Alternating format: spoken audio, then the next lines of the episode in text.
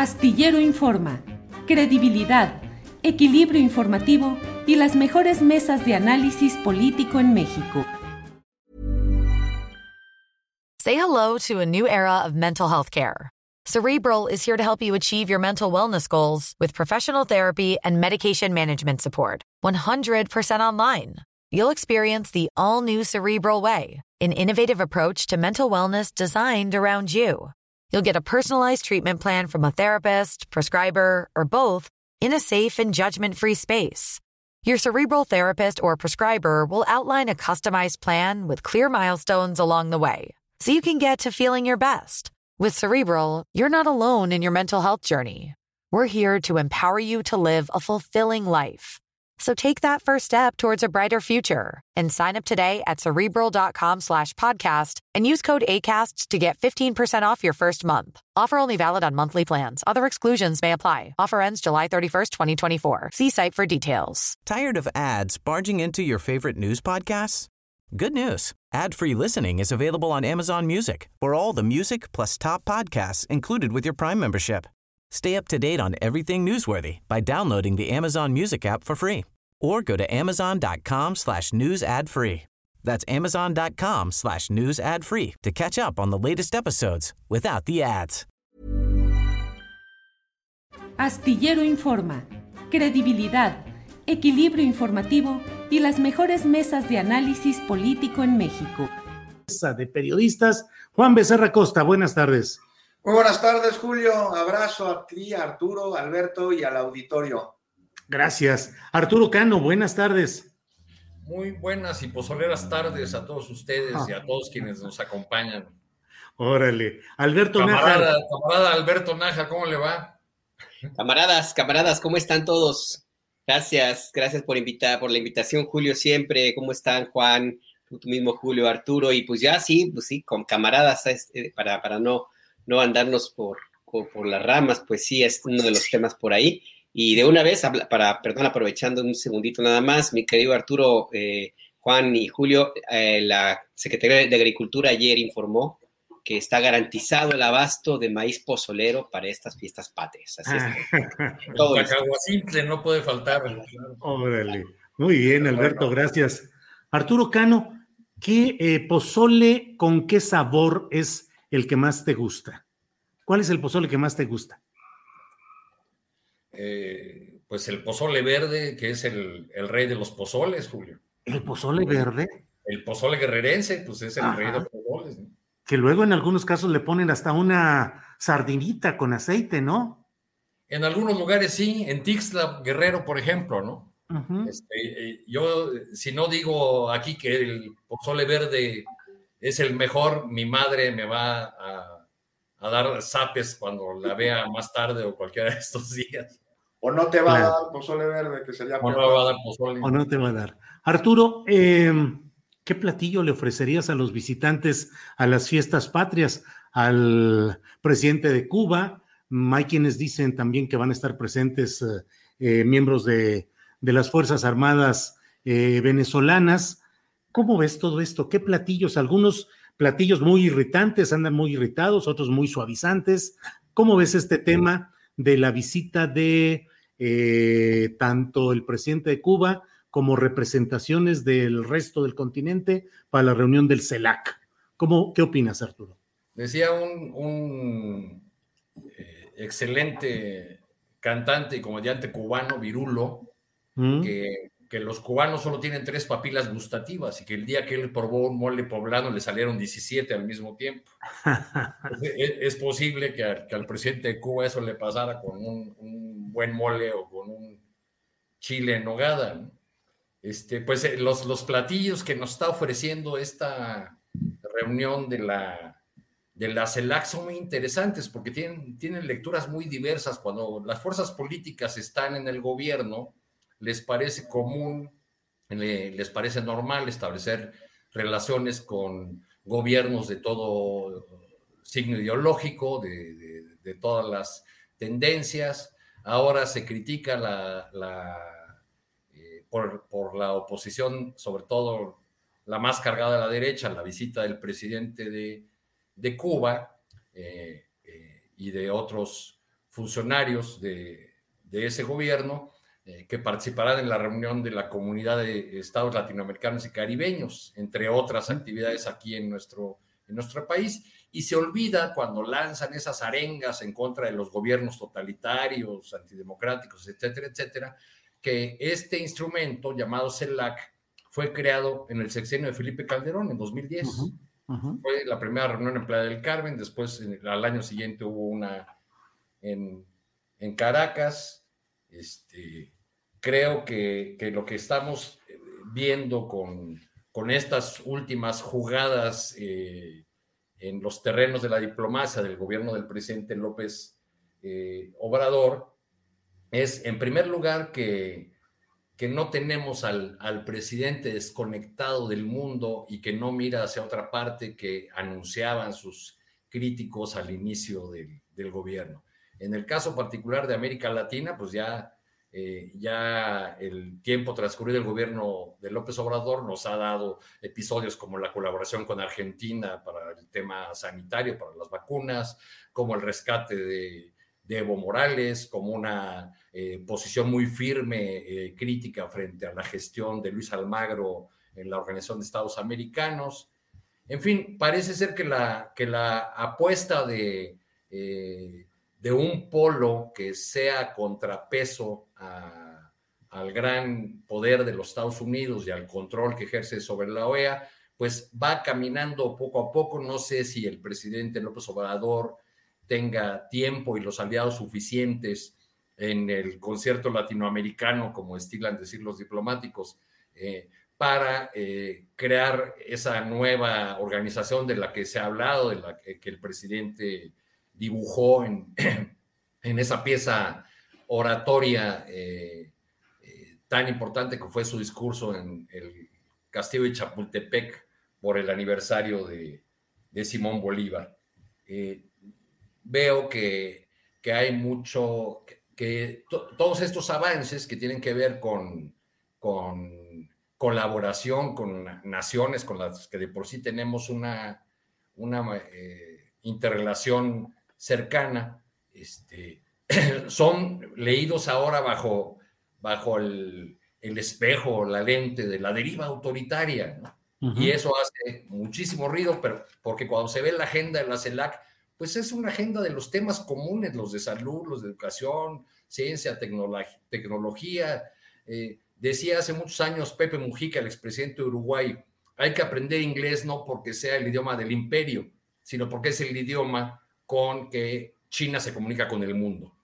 Y en ese sentido, eh, entre los objetivos de CELAC ha sido ofrecer, eh, que ha tenido la CELAC, ha sido ofrecer un frente común frente a China también. Bueno, ahí lo dejo, son temas que nos llevarían a un montón de cosas. ¿no? Claro, gracias, Arturo Cano. Eh, Juan Becerra Costa, ¿cómo ves este tema de los visitantes extranjeros, particularmente el presidente de Cuba y la reunión de la CELAC? Pues lo más destacado es precisamente esta reunión. Este, querido Julio, lo demás puede ser como anecdótico, no obvio que se están quejando que por qué el presidente de Cuba viene a los festejos patrios de la independencia cuando dicen que él es un dictador. Bueno, ya pues, la letanía ya nos la conocemos, ¿no? Las clases de historia como la de cuál, no que no entendió el golpe de Estado en Chile. Este, pues, deberíamos recordarles nada más que México tiene relaciones diplomáticas con Cuba y con otras naciones. Te digo, lo destacado de esta reunión en la que se buscan encontrar consensos sobre la creación de un organismo que pudiera sustituir a la OEA. ¿Por qué? Pues acusar siempre de ser un instrumento de los Estados Unidos, un instrumento político que, que ha fortalecido la unipolaridad norteamericana, que ayuda al Pentágono a intervenir, a imponer, a derrocar, a invadir, a sancionar a todos los países que considera incompatibles con lo que llaman un concepto de libertad americana y desde su creación la OEA pues, ha servido como la calle de la política intervencionista de los Estados Unidos en el continente, promoviendo justamente el americanismo y la tesis del destino manifiesto. Entonces, nada más, Julio, rápido, no olvidar por qué habríamos de sustituir a la OEA, entre otros, entre muchos más, está la expulsión de Cuba en 1962, o sea, la, la invasión a la República Dominicana en 65, el papel que tuvo con el conflicto, no sé si te acuerdas, en las Malvinas, que no emprendió las acciones de solidaridad que estaban establecidas en los acuerdos del Tratado Interamericano de Asistencia Recíproca, el TIAR. Y bueno, por supuesto, el intervencionismo de la OEA en el golpe de Estado del 19 en Bolivia, clave para que se iniciara ahí una desestabilización política y social que fue promovida y que fue financiada por Carlos Mesa, por Luis Fernando Camacho y otros personajes de derecha. Y aquí hay que recordar también que el Centro Estratégico Latinoamericano de Geopolítica y el periódico, el Washington Post, desmintieron todo el entramado que había sugerido la OEA, las, declaraciones, evidenciaron su postura intervencionista, porque jamás presentaron pruebas que fueran corroborables sobre lo que llamaban un fraude electoral en Bolivia, que pues fue, fue falso. Y sus informes tuvieron además un carácter de lo más parcial, político y no técnico. Entonces, pues la OEA cada vez hace más patente su verdadera función al servicio de los norteamericanos. O sea, queda muy claro, nunca, jamás ha representado ni a la región, este, y con la dirigencia de Luis Almagro, o la calle del gobierno de los Estados Unidos, este organismo, pues es, es sumiso, es parcial al interés eh, regional de los Estados Unidos, a esa vocación neocolonial que tienen y a la interpretación imperial de la democracia que les caracteriza. Ahora, ahora, bajo el marco de las celebraciones de las fiestas patrias aquí en México, se prepara, fíjate las fechas, una una propuesta para Estados Unidos y para Canadá a fin de sustituir la injerencia de la OEA por un organismo regional que sea solidario. Lo que representa es muy simbólico. A mí me parece que es un grito de independencia de la patria grande.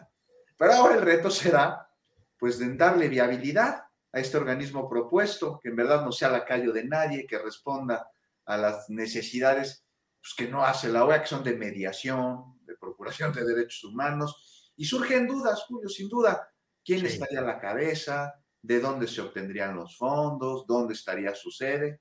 Ya veremos. Bien, Juan Becerra Costa, muchas gracias.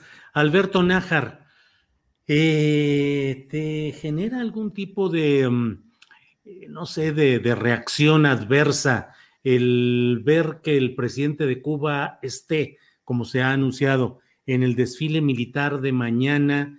y que pronuncie un discurso, como se ha dicho que lo han hecho otros presidentes. Te, lo pregunto más que la reacción adversa en ti. Eh, ¿Qué piensas respecto a quienes eh, sí mantienen unas reacciones adversas en el sentido de que esto pudiese casi como contaminar a las Fuerzas Armadas mexicanas de el pensamiento o la acción, en este caso, del presidente de Cuba? ¿Qué opinas, Alberto? pues es tan delirante como aquellos que estuvieron temerosísimos y propagando la versión de que si te vacunabas con la Sputnik, eh, pues te ibas a ser comunista.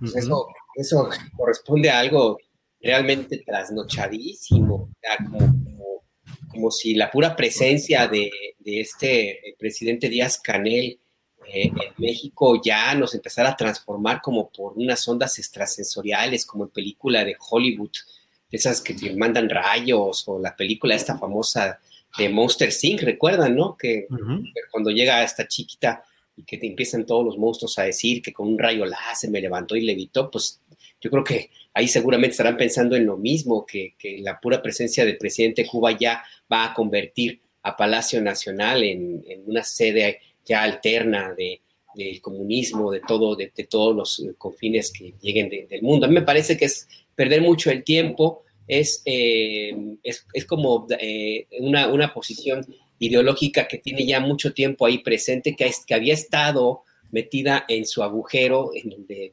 el propio país la confinó a estar, y que bueno, pues ahora que en esta, en esta polémica, eh, en este debate politiquero que existe en torno a la cuarta transformación, pues hubo quienes creyeron que dándoles permiso o sacándolos de ese lugar, llevarlos, acompañarlos pues en su propia retórica, iban a, tener puntos electorales, iban a tratar de hacer mella en el posicionamiento que tiene el presidente López Obrador, iban a conjuntar fuerzas para, para, pues, para hacer un frente mucho más sólido ante la cuarta transformación. Y no, pues en realidad lo único que hicieron fue pues como, como ponerse en ridículo, como lo que ocurrió recientemente en el Senado de la República con la visita de este personaje presidente de Vox, eh, Abascal, por ejemplo. Entonces ahí, ahí me, me, parece que eh, no habría nada más allá que la pura polémica.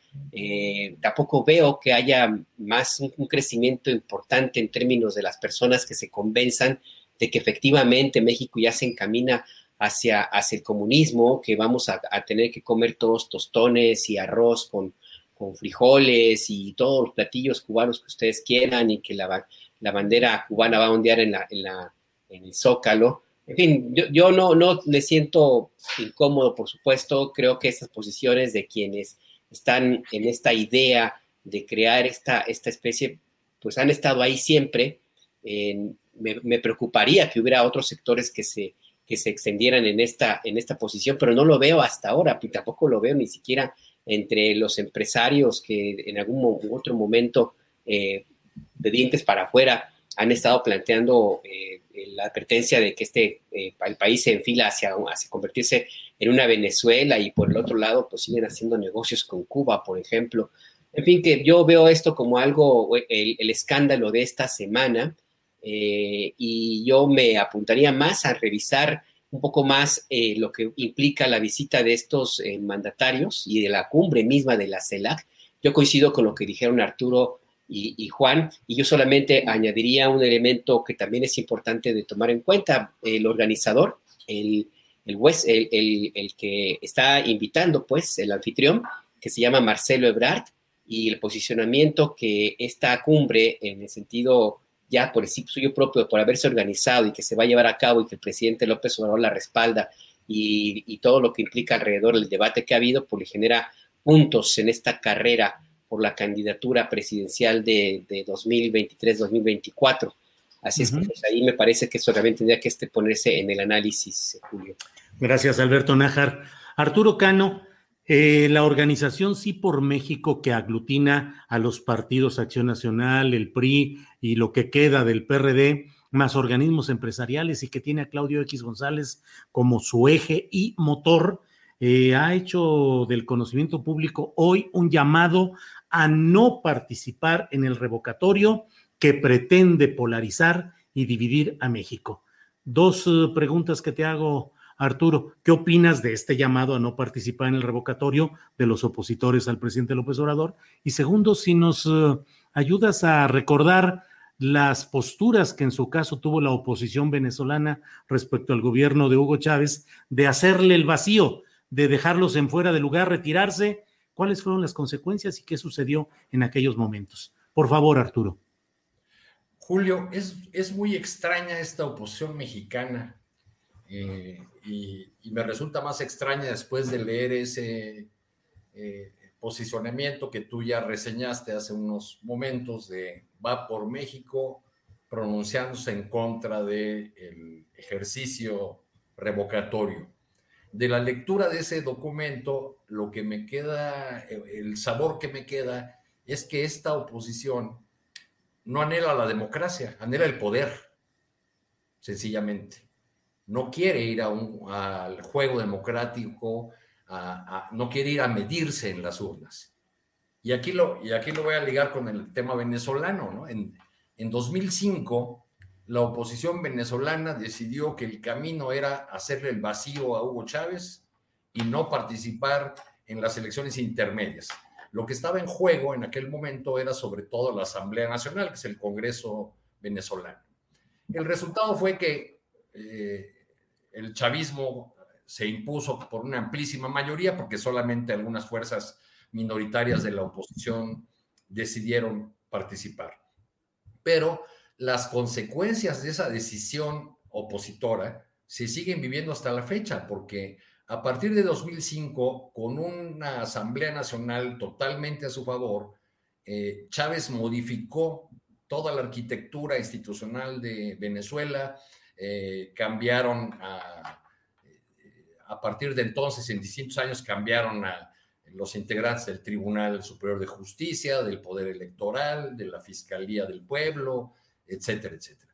Y con el correr de los años, la oposición venezolana fue cayendo en cuenta del grave error que había cometido y así renuncian sus voceros desde hace ya varios años. Nos equivocamos, la regamos, debimos haber ido desde aquella campaña yo recuerdo que la, frase que más repetían los chavistas dirigida a los opositores era, tienen miedo a medirse, por eso no quieren ir a, las elecciones. Bueno, como tú decías hace un momento, esta oposición que está tan ávida de ponerle un freno a lo que llama la deriva autoritaria, a ponerle un freno a este gobierno que está hundiendo al país, ¿por qué no quiere aprovechar esta oportunidad en la que podría lograr eso? Argumentan que sería muy costoso, argumentan que le permitiría al presidente hacer una larga campaña, eh, en fin. Eh, yo primero quisiera preguntarme si el, eh, este paraguas de Va por México ya, tiene, ya es una decisión tomada o consultada con todas las fuerzas políticas que, que están bajo esa sombrilla. No, no, no estoy seguro de, de eso, pero creo que eh, a la oposición mexicana le puede pasar lo mismo que a la venezolana, que a la postre se arrepienta de esta jugada, de esta eh, estrategia de hacerle el vacío, porque le va a permitir al otro lado eh, hacer prácticamente una campaña en solitario y sí, y, aquí sí digo solo sí, el obradorismo logra una amplia participación en este ejercicio, eh, tendríamos una relegitimación del gobierno de López Obrador que le permitiría concluir su sexenio casi en piloto automático. Gracias, Arturo Cano. Eh, Juan Becerra Costa, pues la verdad yo no entiendo, y ahora que recuerda eh, Arturo Cano esa frase en Venezuela de tienen temor de, de medirse, temen a medirse, pues yo no entiendo realmente por qué, si la oposición dice que las cosas están tan mal en México, eh, al borde del abismo, estamos en una situación caótica, pues ¿por qué no se aprovecha ese recurso institucional, constitucional de la revocación de mandato? ¿Qué opinas, Juan? Pues que ese caos al que se refiere la oposición representa un sector de la población muy reducido, Julio, los que se veían beneficiados por los gobiernos anteriores, que de ninguna manera es la totalidad de la población en México que ahora se ve beneficiada con programas sociales, con el resultado de la gran recaudación fiscal que está viendo, con una jornada de vacunación. Ese caos es, es de una minoría. Y no es de extrañarnos, Julio, esta postura antidemocrática que viene, este, pues respaldada por uno de los grandes agresores a la democracia en México desde su espurio, espurio gobierno, ¿no? O sea, Felipe Calderón llegó al poder a través del fraude, este, pero ¿qué argumentan él y si por México? ¿Qué les parece? Y vamos a ver cuáles son sus argumentos, porque presentan unos. Que provocaría mayor polarización, pusieron ahí en su publicación. Sí. Me parece que confunde ejercicio de participación democrática y voluntad popular con polarización. Y justo por eso Calderón de democracia no entiende, no sabe qué es el diálogo entre las partes, no la coincidencia de ideas, no la sumisión a ellas, sino el contraste civilizado con un fin común que es el bien de la nación. O sea, polarización son las que crean sus mentiras y sus tergiversaciones. Ah, también argumentan que no garantizaría un cambio real, pues una eventual eh, reemplazante por vendría de, del mismo grupo que AMLO. Bueno, de veras, aquí también vemos la inercia de sus prácticas con las que sacan al país.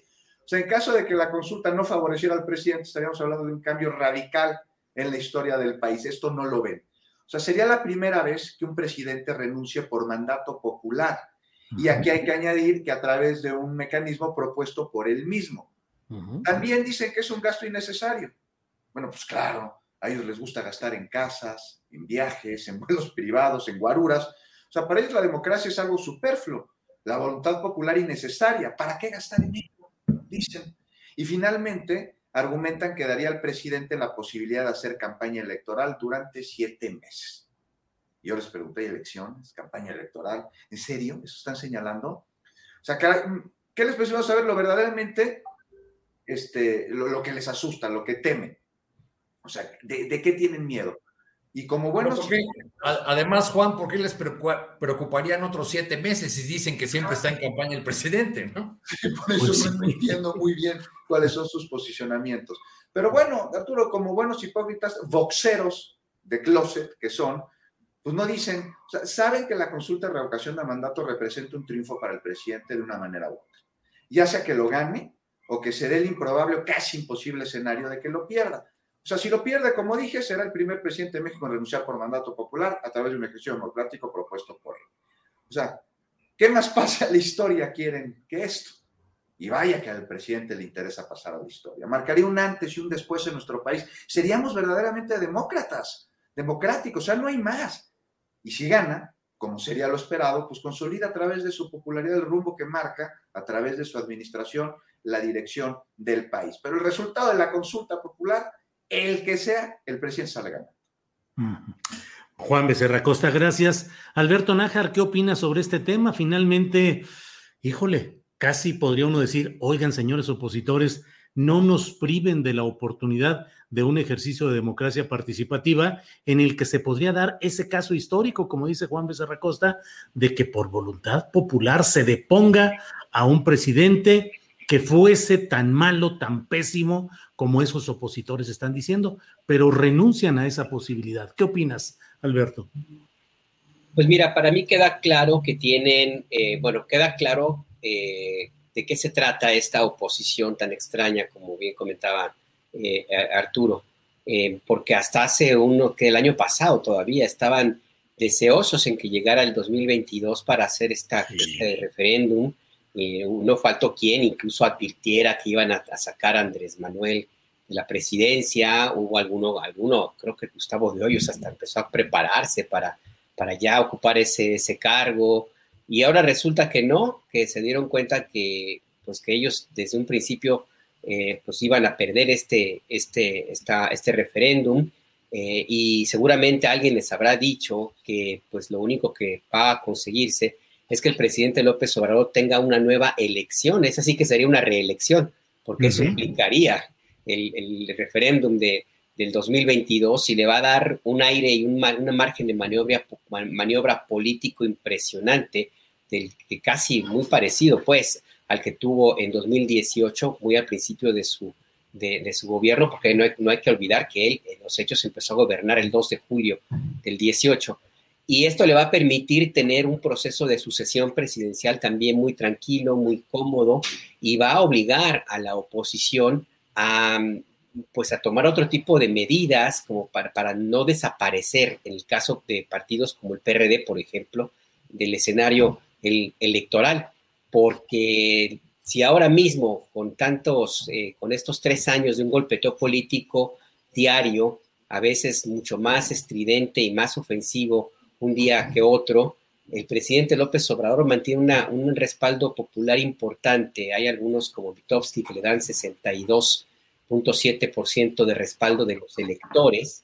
Eh, pues no quiero pensar, bueno, más bien sí me gustaría ver cuáles van a ser los números que habría después del 2022 y cuál va a ser la reacción que puede llegar a tener esta oposición que hasta ahora todo lo que ha intentado, todo, todo, todo le ha resultado fallido. Eh, y bueno, pues habrá que, ver, esperar a ver qué es lo que va a pasar, eh, hasta dónde el presidente va a utilizar esta fuerza.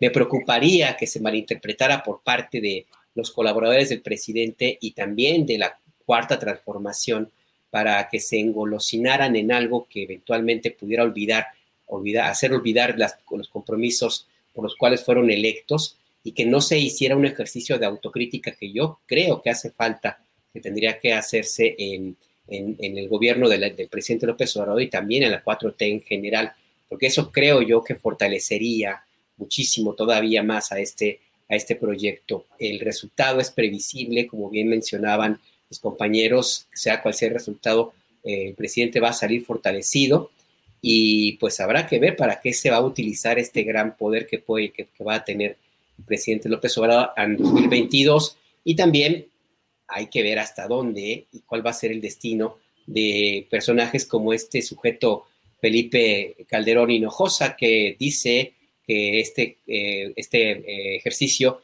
va a provocar más polarización. Me parece el colmo del cinismo de un personaje que fue el que inició esta, eh, profunda división social en México, el que, el que patrocinó y estuvo de acuerdo en ese lema de que Andrés Manuel era un peligro para México y el que desató una guerra insensata que ha empañado en sangre a México. Yo creo que Felipe Calderón tendrá que hacer una revisión también muy autocrítica, si es capaz de saber lo que es eso, y revisar las consecuencias de su tosudez, de eh, ese berrinche, ese capricho de un personaje como él, de legitimarse a costa de la vida de cientos de miles de personas, Julio.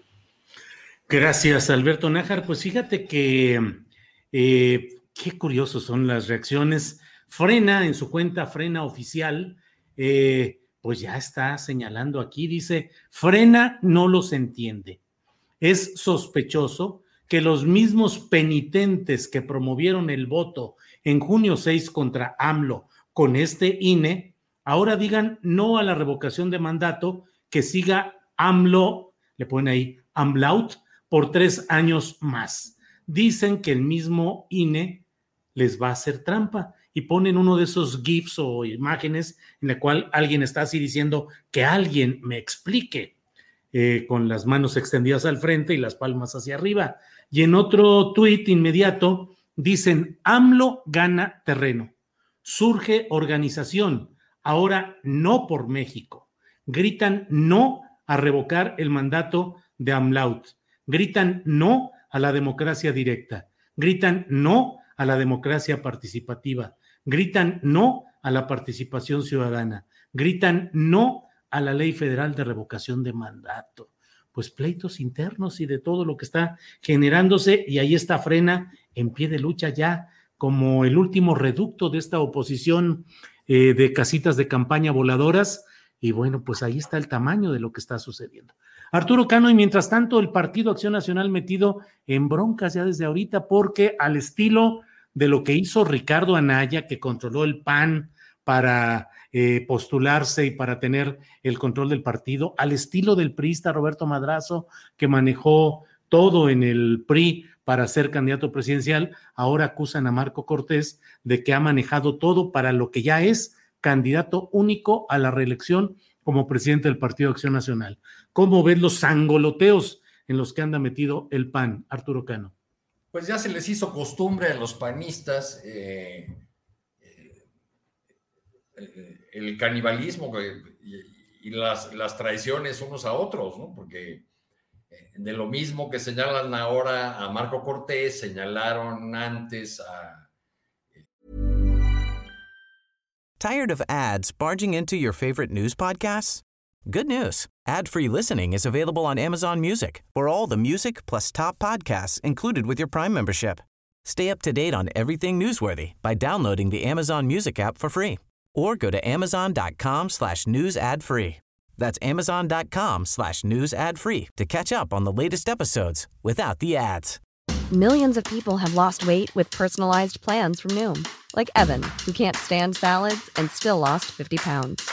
Salads, generally, for most people, are the easy button, right? For me, that wasn't an option. I never really was a salad guy. That's just not who I am. But Noom worked for me. Get your personalized plan today at Noom.com. Real Noom user compensated to provide their story. In four weeks, the typical Noom user can expect to lose one to two pounds per week. Individual results may vary. A Ricardo Anaya, ¿no? Eh, lo que estamos viendo, creo yo, es el resultado de, eh, de esa larga transición del PAN, que de un partido de eh, militantes abnegados que enfrentaban el autoritarismo priista, de, de ideólogos con buenas credenciales académicas y con cierta decencia política afincada en las ideas de la democracia cristiana, dieron paso primero a, los, aquellos que conocimos como los bárbaros del norte, es decir, a los empresarios que, llegaron ahí a, apoderarse de las candidaturas y luego del, partido. Y en una tercera fase, eh, esos empresarios que, fueron saliendo generacionalmente o yéndose a otros cargos, fueron dando paso a una nueva casta de, panistas, yo diría que la de los operadores electorales, ¿no? Eh, jóvenes, eh, muchos de ellos comenzaron muy jovencitos en las filas de Acción Nacional, más atraídos por la posibilidad de obtener dinero y poder con rapidez que por una eh, formación que les viniese de familia o por convicciones profundas nacidas de una militancia esforzada. así así nos han dado un montón de gobernantes en Guanajuato, por ejemplo, ¿no? Con personajes de, ese perfil. Eh, cuando, cuando Anaya fue derrotado, Marco Cortés rápidamente se deslindó de él eh, y lo acusó de haber matado la democracia en el partido y de haber excluido a muchos. ¿No? le, creemos a ese Marco Cortés o, al que se toma una foto en estos días eh, con, los, con quienes lo acompañan en, el esfuerzo por reelegirse como presidente del partido, este, se toma una foto en la que aparece Antonio Rangel, que es un amigo de la infancia de Ricardo Anaya, uno de los personajes más cercanos a, Ricardo Anaya de veras, de, veras no este, estamos leyendo el mensaje que le mandan al PRI de que ahí sigue mandando Ricardo Anaya. Creo que esa es la, clave de ese partido y que eh, la, eh, por desgracia para la historia de, Acción Nacional, me parece que esta eh, dirección extraviada ideológicamente está, ha llevado al PAN a estar más cerca de la mortaja de Jan González que de los santos óleos de Gómez Morín. Ay, Arturo. Gracias, Arturo Cano. Eh, Juan Becerra Costa, los eh, aspirantes a competir con Marco Cortés fueron Gerardo Priego y Adriana Dávila. Ambos han hecho declaraciones y señalamientos muy duros contra Marco Cortés y contra el proceso que se organizó y que dicen que estuvo al servicio de esas aspiraciones específicas de Marco Cortés. Eh, Gerardo Priego, eh, tabasqueño, Adriana Dávila, tlaxcalteca, pero Gerardo Priego dijo, este proceso ha sido un encuentro de frente con la alarmante realidad que vive hoy nuestra institución, que ha estado plagada de todo aquello que combatimos por décadas. Es, por decirlo menos, una vergüenza. ¿Cómo ves lo que está pasando en el PAN, Juan Becerra Costa? No, pues coincido en que es una vergüenza, le faltó decir que él forma parte de ella. Mira, Julio, en su tumba debe estarse revolcando a Manuel Gómez Morín al ver lo que sucede con el partido que fundó mañana hace 82 años, porque fue fundado el 16 de septiembre de 1939. Es un partido secuestrado por una bola de bandidos que hoy están más preocupados en una elección interna que en la deriva absoluta en la que se encuentra el partido ante la falta de proyecto. Eh, el PAN, partido de oposición durante décadas, el primero en sacar al PRI de los pinos, nos tomó el pelo a todos. Realmente se votó para sacar al PRI de los pinos, no necesariamente por el PAN. Es una organización hoy política que se alía con ese mismo PRI y luego con el PRD o lo que queda del PRD en una asociación casi podríamos decir delictuosa que en lugar de hacer oposición seria y de hacer contrapesos reales, de abonar a la discusión democrática, de generar mayor transparencia, pues torpedea, torpedea cualquier proyecto del gobierno sin ni siquiera analizarlo solo porque es de la administración actual y poco o nada abona la vida política del país. En su elección interna, pues me parece, por lo que he visto, que la balanza pues ya está totalmente inclinada al lado de, Marco Cortés, seguramente se va a reelegir como presidente del PAN y Cecilia Patreon la, la, Viada va a ser la secretaria general. Y bueno, con la continuidad de Cortés al frente del partido, se le da continuidad a lo que hemos visto que sucede durante los últimos años y que se refleja justo en este proceso interno tan criticado. Ahí se ve en Julio, por lo que, por lo, que marca la información, pues, las mañas, las viejas mañas y con ellas las faltas de condiciones democráticas. Y por ejemplo, resultado de esto está la renuncia de uno de los aspirantes, el gobernador de Querétaro, de Domínguez Servién. Él se hizo un lado por falta de condiciones y cómo no, si Marco Cortés estuvo involucrado en la designación de los integrantes de la Comisión Organizadora Nacional de la Elección del Comité del Partido. Entonces no es de nadie desconocido que la fórmula de, Cortés, patrón laviada, pues va a estar ahí apadrinada, va a estar favorecida por un padrón que está controlado por caciques locales que lo apoyan y también por los comités estatales, o sea, todo está, todo está ahí ya casi cerrado.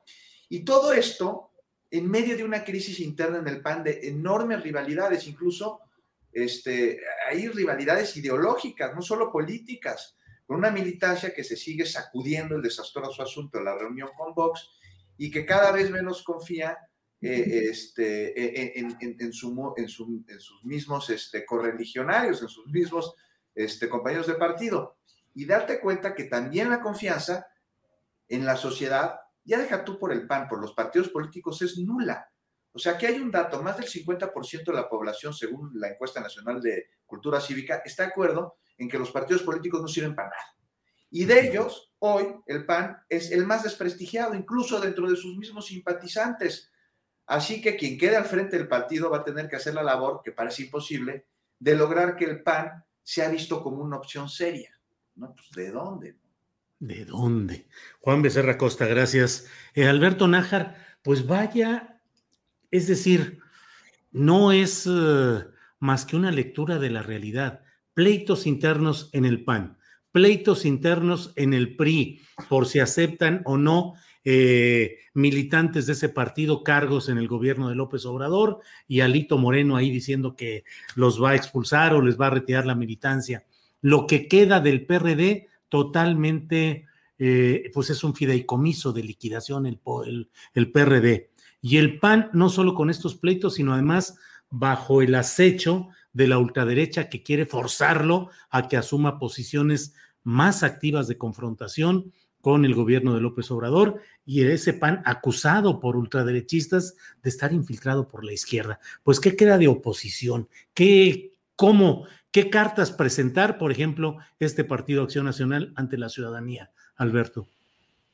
No, pues muy poquitas, la verdad. Este, y es lamentable porque de una u otra forma, si no hay democracia que se pueda decir sana, saludable, pues, si no tiene una oposición fuerte, consolidada, con propuestas, con ideas que sean contrapeso a un poder fuerte como el que tiene el presidente López Obrador. Desgraciadamente, a los partidos políticos les ha faltado, bueno, de entrada estructura, porque hace ya, por ejemplo, el caso del PRI, que habría que analizarlo algún día, en algún momento se llegó a pensar que el PRI era eterno, que no iba a haber nada ni nadie que lo sacara del poder y mira lo, lo que se ha convertido. O sea, eh, la verdad que es un, es un tema que habría que analizarlo con muchísimo cuidado, que fue lo que le pasó a ese partido que moldeó a todo un país.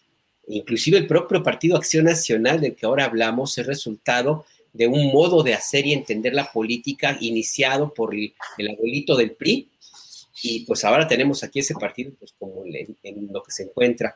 Y el Partido Acción Nacional, bueno, que se extravió hace un buen rato, eh, la llegada de los bárbaros del norte, a mí me tocó eh, en algún momento también reportearla, fíjate nada más, em, del famoso Maquío, recuerdo muy bien cómo eh, me tocó acompañarlo en, campaña en el 88 y despertaba un entusiasmo impresionante a las plazas donde llegaba el gordo.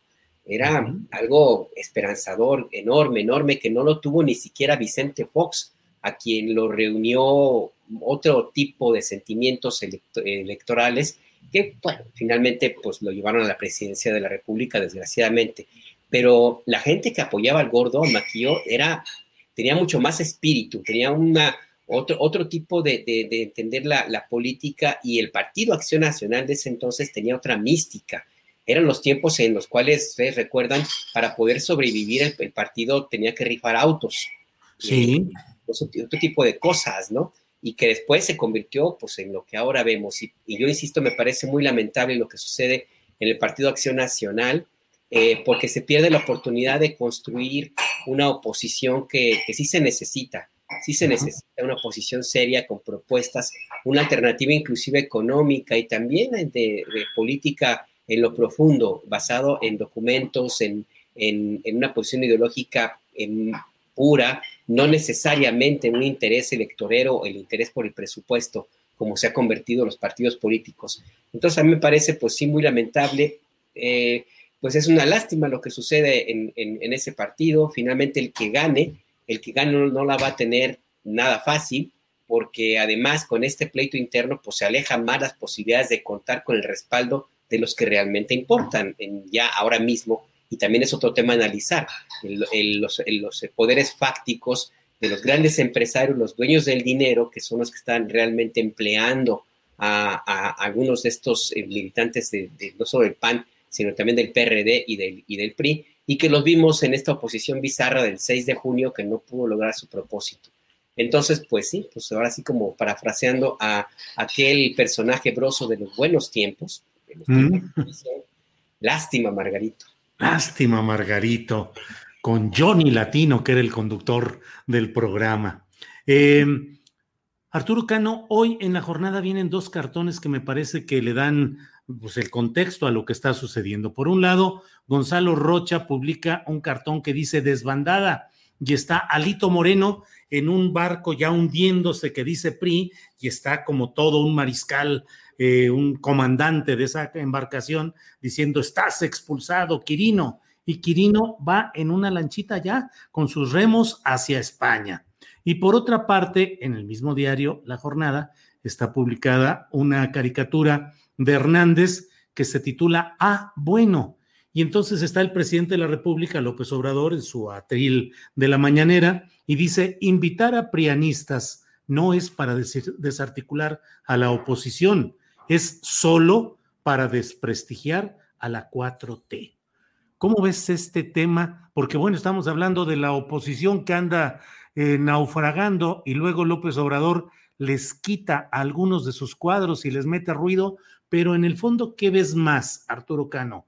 algo que dañará a la propia 4T o que va a dañar a esa coalición opositora? Yo no sé si lo de Quirino o lo de Antonio Echeverría, eh, eh, Chavarría dañe más a la 4T, porque ya la lista de personajes con antecedentes, eh, digamos, de colaboración, para decirlo suavemente, con sexenios anteriores, incluso en posiciones importantes, pues es una lista muy larga en el, seno de la 4T. Entonces, con esa lectura, estos nombramientos podrían ser eh, parte del, eh, del comportamiento pragmático de Andrés Manuel López Obrador, que ha tenido este, como candidato y ahora como presidente desde, desde el lado de un sector del obradorismo que suele ser muy crítico de la pureza de las convicciones o de la limpieza de los antecedentes de quienes se incorporan al gobierno, pues ya, eh, eh, ya como van a justificar este nombramiento del presidente, optaron por decir que es una jugada magistral de ajedrez del presidente para dividir a la oposición.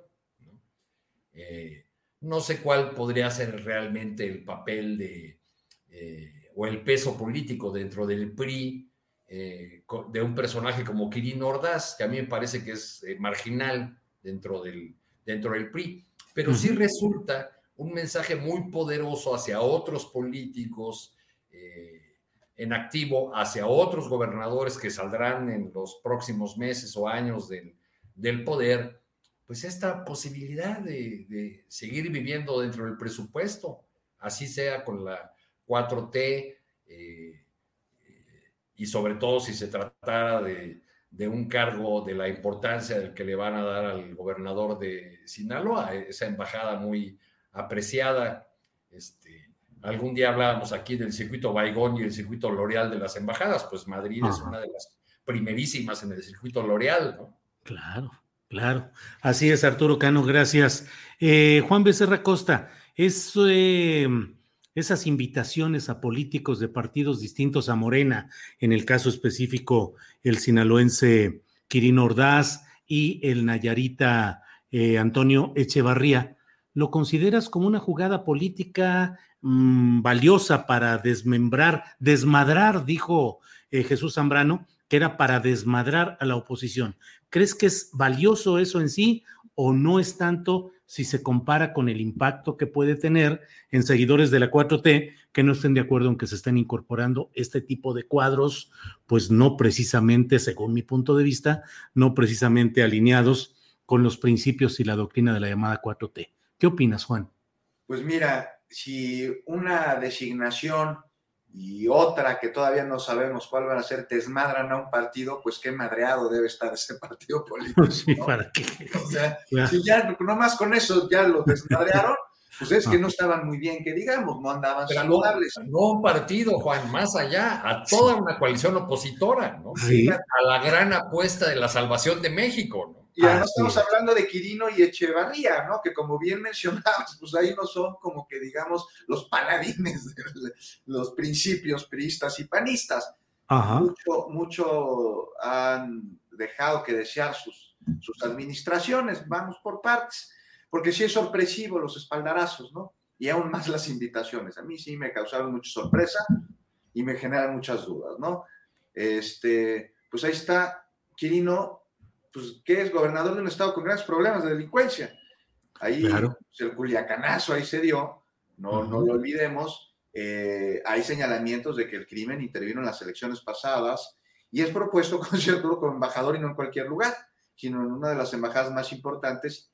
Y no solo eso, no solo es muy importante la, Embajada de España, hoy con un enorme grado de complejidad en la relación bilateral. Pues sí. Este, porque además del tema de las disculpas, está el complicadísimo asunto de las empresas españolas que pretenden explotar con condiciones por demás ventajosas para ellos este, nuestros recursos energéticos. Y entonces, ante esta situación de una embajada tan importante, en un momento tan complicado, y con la designación o la propuesta de designación de Quirino, uno se pregunta de entrada, ¿qué experiencia tiene Quirino en temas diplomáticos? Que yo sepa, ninguna. Ninguna. Experiencia podrá tener, ¿sabes dónde? Con inversionistas. Como empresario. Sí. Tendremos que ver, bueno, pues qué línea de trabajo tendría como embajador, qué se le ha encomendado, cuáles son las prioridades. Pero mucho antes de esto, a mí me va a interesar saber qué sucede en el Senado durante las discusiones para su ratificación. se van a poner muy, muy, muy buenas. Y en el caso de Echevarría me extraña también muchísimo, ya que su desempeño como gobernador es malo, ¿no? O sea, que a ver, díganme qué resultados ha dado. Recibió el Estado con grandes complicaciones, o sea, no hay duda. Recordarán los señalamientos de, las acusaciones en contra de Sandoval, su antecesor, y, el fiscal que está preso. El sí, el diablo. que está preso en Estados Unidos, y bueno, así lo recibió con una terrible inseguridad, pues que no enfrentó de manera adecuada para que se dieran resultados positivos, porque la inseguridad, a mí, o sea, pueden decir lo que digan, yo tengo gente en Nayarit y está peor que nunca ya no se puede ir. Y, aún así, con todo este grave problema de delincuencia, es un estado que por su localización, teniendo en su territorio la bahía más grande de la República, que comparte con Jalisco, que es Bahía de Banderas, atrae inversión turística y recientemente se han captado inversiones importantes. ¿no? no sé si eso tenga que ver.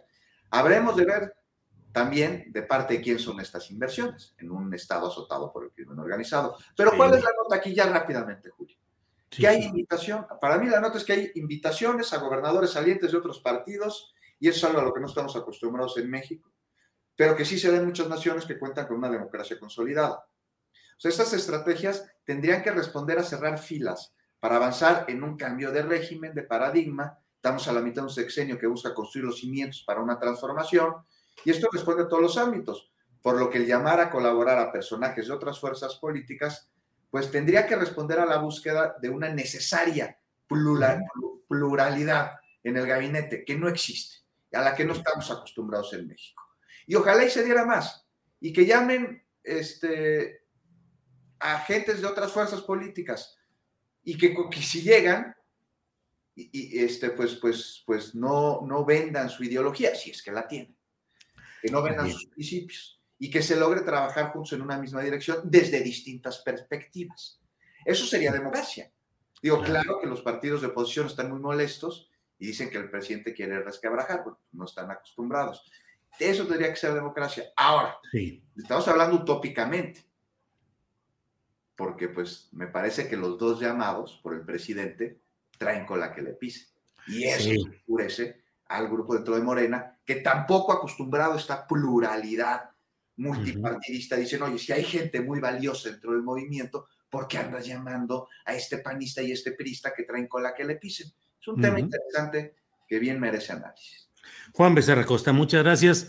Eh, Alberto Nájar, este tema de la incorporación de gobernadores de otros partidos a eh, pues al equipo de la llamada cuarta transformación, uno a un cargo diplomático, otro a un cargo todavía no definido, y el anuncio del propio presidente de que vendrán más incorporaciones de ese tipo. Y algo, Alberto, que me parece que no le hemos entrado mucho ni siquiera al análisis de esa fotografía en la cual está el nuevo secretario de gobernación, Adán Augusto, con... Eh, pues ni más ni menos que con el gobernador de Tamaulipas, con García Cabeza de Vaca, que se supone que está, mm, pues digamos que para efectos federales es alguien prófugo o no alcanzable por una orden de aprehensión que se supone que está vigente. Y sin embargo hubo esa reunión. ¿Qué quiere decir?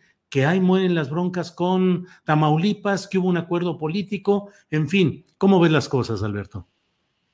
En el primer tema, a mí me parece que el nombramiento de dos gobernadores de un partido diferente al de la 4T demuestra el nivel de pragmatismo político del presidente López Obrador y demuestra que su proyecto político va más allá, trasciende al movimiento de regeneración nacional, porque es un proyecto eh, que pues incluye a, a, lo que se necesita el presidente López Obrador ha sido capaz de alejar a los colaboradores que no dieron el ancho, también a, quien, a los que le han acompañado y le, pueden llegar a causar algún problema en términos de votos.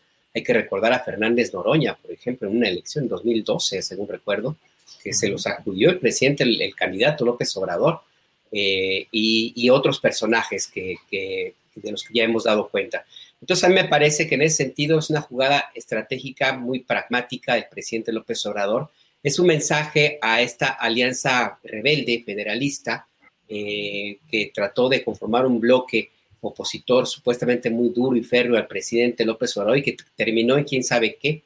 Eh, y también, por supuesto, un mensaje al interior del movimiento de la 4T, un mensaje de decir, pues, ocupo, tengo a estos, llamo a estos personajes porque dentro de mi grupo político no hay quien dé el ancho o no han dado, el, han tenido la capacidad eh, de, dar eh, los resultados que el presidente de la República espera y también, por supuesto, un mensaje para aquellos que eh, de una u otra forma se pues, entretuvieron más en la, grilla, la grilla por posiciones políticas al interior del movimiento y no construyeron nada sólido y fuerte para, para, para, para, el futuro. Y del lado del secretario de Gobernación con esta fotografía, Julio, pues yo lo veo cumpliendo, que en cumplimiento de lo que entiendo es la, la razón por la cual el presidente lo puso en la Secretaría de Gobernación. Es decir, pues tender, no sé si puentes, pero por lo menos hablar y llevar los mensajes que sean necesarios en el canal directo que, eh, que el presidente necesita y que no se pierda en el camino, se presten a interpretaciones. Porque yo la lectura que tuve cuando se nombró al, gobernador de Tabasco en la Secretaría de Gobernación, pues es que necesitaba el presidente alguien que se hiciera cargo de esa, de esa responsabilidad, que como no lo había tenido en, otro momento. En algún punto, Marcelo Ebrard se convirtió en una especie de vicepresidente de la República, pero bueno, pues él ya dio eh, de sí y él está ahorita más empeñado en construir su propia candidatura. Y la secretaria de Gobernación, eh, Olga Sánchez Cordero, pues nunca tuvo la posibilidad de cumplir a cabalidad el cargo por el cual la fue nombrada en esa posición, que es la segunda en importancia del gabinete presidencial, puesto que algunas de las funciones más importantes las ocuparon otros personajes.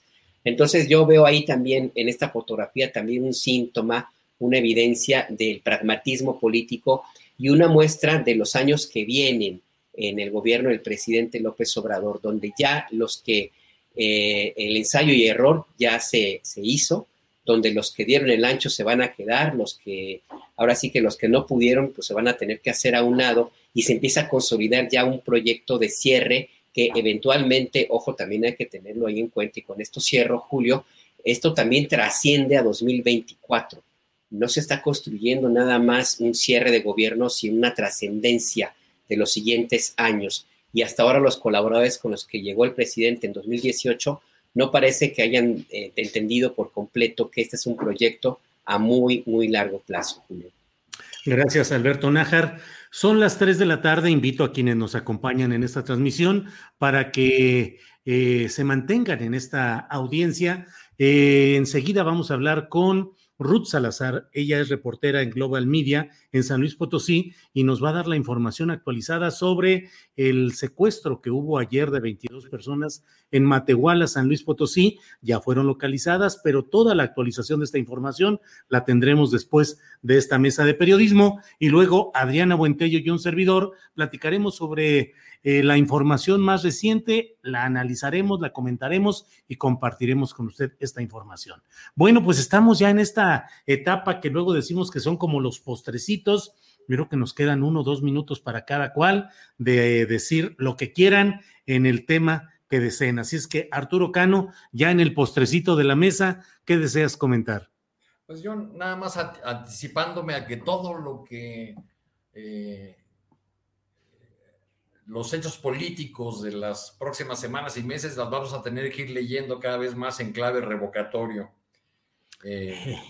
Eh, por ejemplo, para los primeros días de octubre nos esperan marchas estudiantiles, le han atizado el fuego con este tema de la ley orgánica del poli, y al día siguiente hay una convocatoria de la Conferencia del Episcopado Mexicano, según entiendo, vi por ahí de pasadita, para oponerse a la resolución de la Suprema Corte respecto del aborto.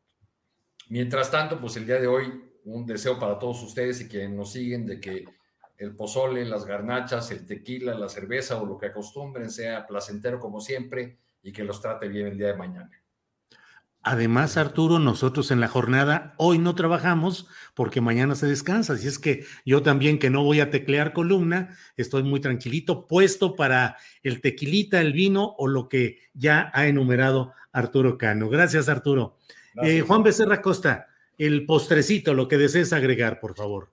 Pues ya para reírnos, ¿no? Me habías platicado ya, Adriana, que igual hablábamos de los embajadores que están llegando a México. Ah, este, sí, hombre. ya sabe alburear y que el otro anda con sombrero. No sabía que el Reino Unido ya anduviera albureando, pero si la embajadora de México allá tiene un acento Kenny Churchill, pues no veo por qué el embajador británico aquí no pueda tener la boca llena de razón.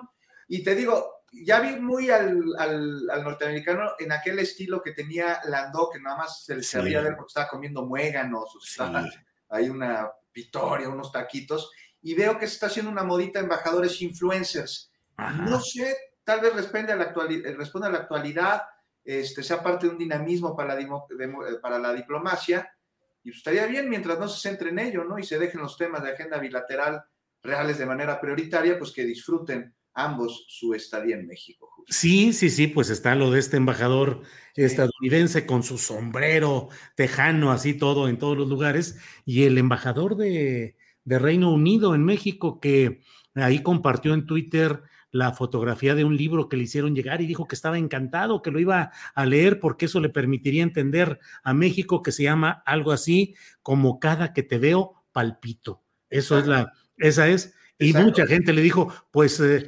siéntese a esperar cuánto tarda en entender estas cosas porque no es tan fácil. Asumo, asumo que será rápido. Asumo que será rápido. Ya, para acabar, mientras no se centren en eso, porque a Landú un día le pregunté, oiga, ¿qué pasa con la droga cuando cruza la frontera? ¿Cómo se distribuye? Y no contestó. Pero para andarse tomando fotos, paseando por Tepoztlán y tomándose jarritos de tequila, no tenía bronca es que ese es el punto, es una forma de mantener una imagen y además hay mucha gente que los sigue, tanto a Landó como a los actuales de los que estamos hablando, felices porque, ay, qué bonitos que les gusta el folclor, las artesanías, México. Pues esa es la apariencia fotográfica y escénica, pero en la realidad los intereses profundos y no tan bonitos, pues siguen siendo representados de manera natural por los embajadores, pues y para eso vienen. En fin, Juan, pues muchas gracias. Alberto Nájar, el postrecito que desees, por favor.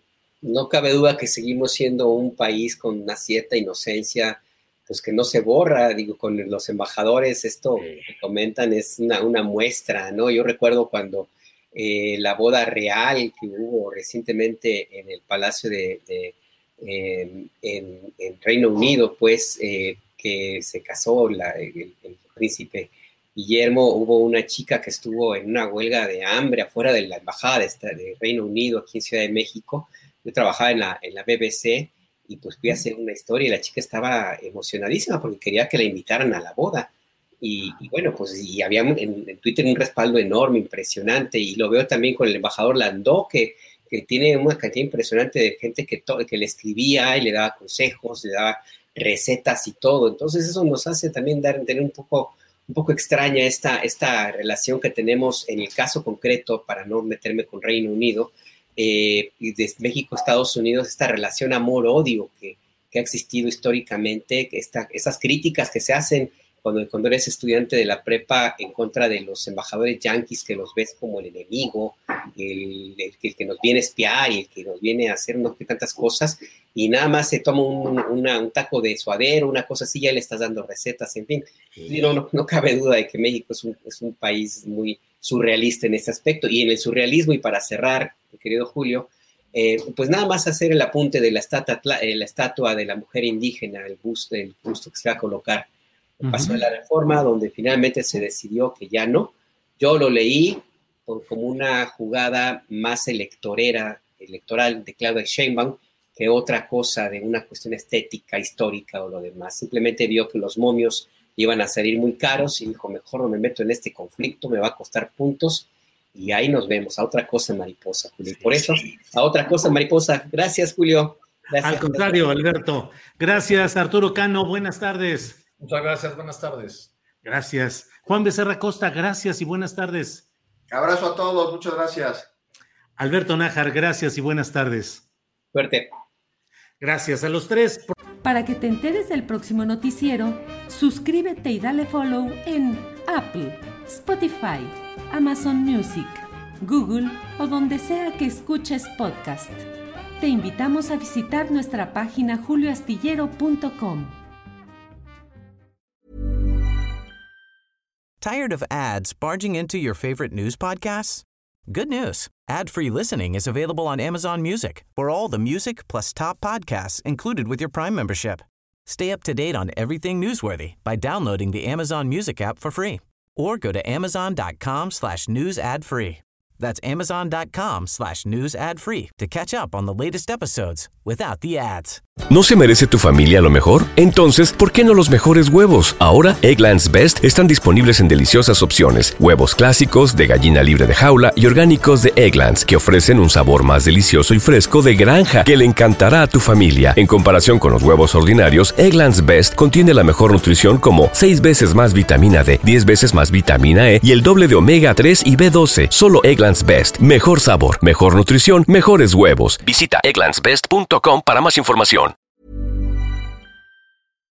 Para que te enteres del próximo noticiero, suscríbete y dale follow en Apple, Spotify, Amazon Music, Google o donde sea que escuches podcast.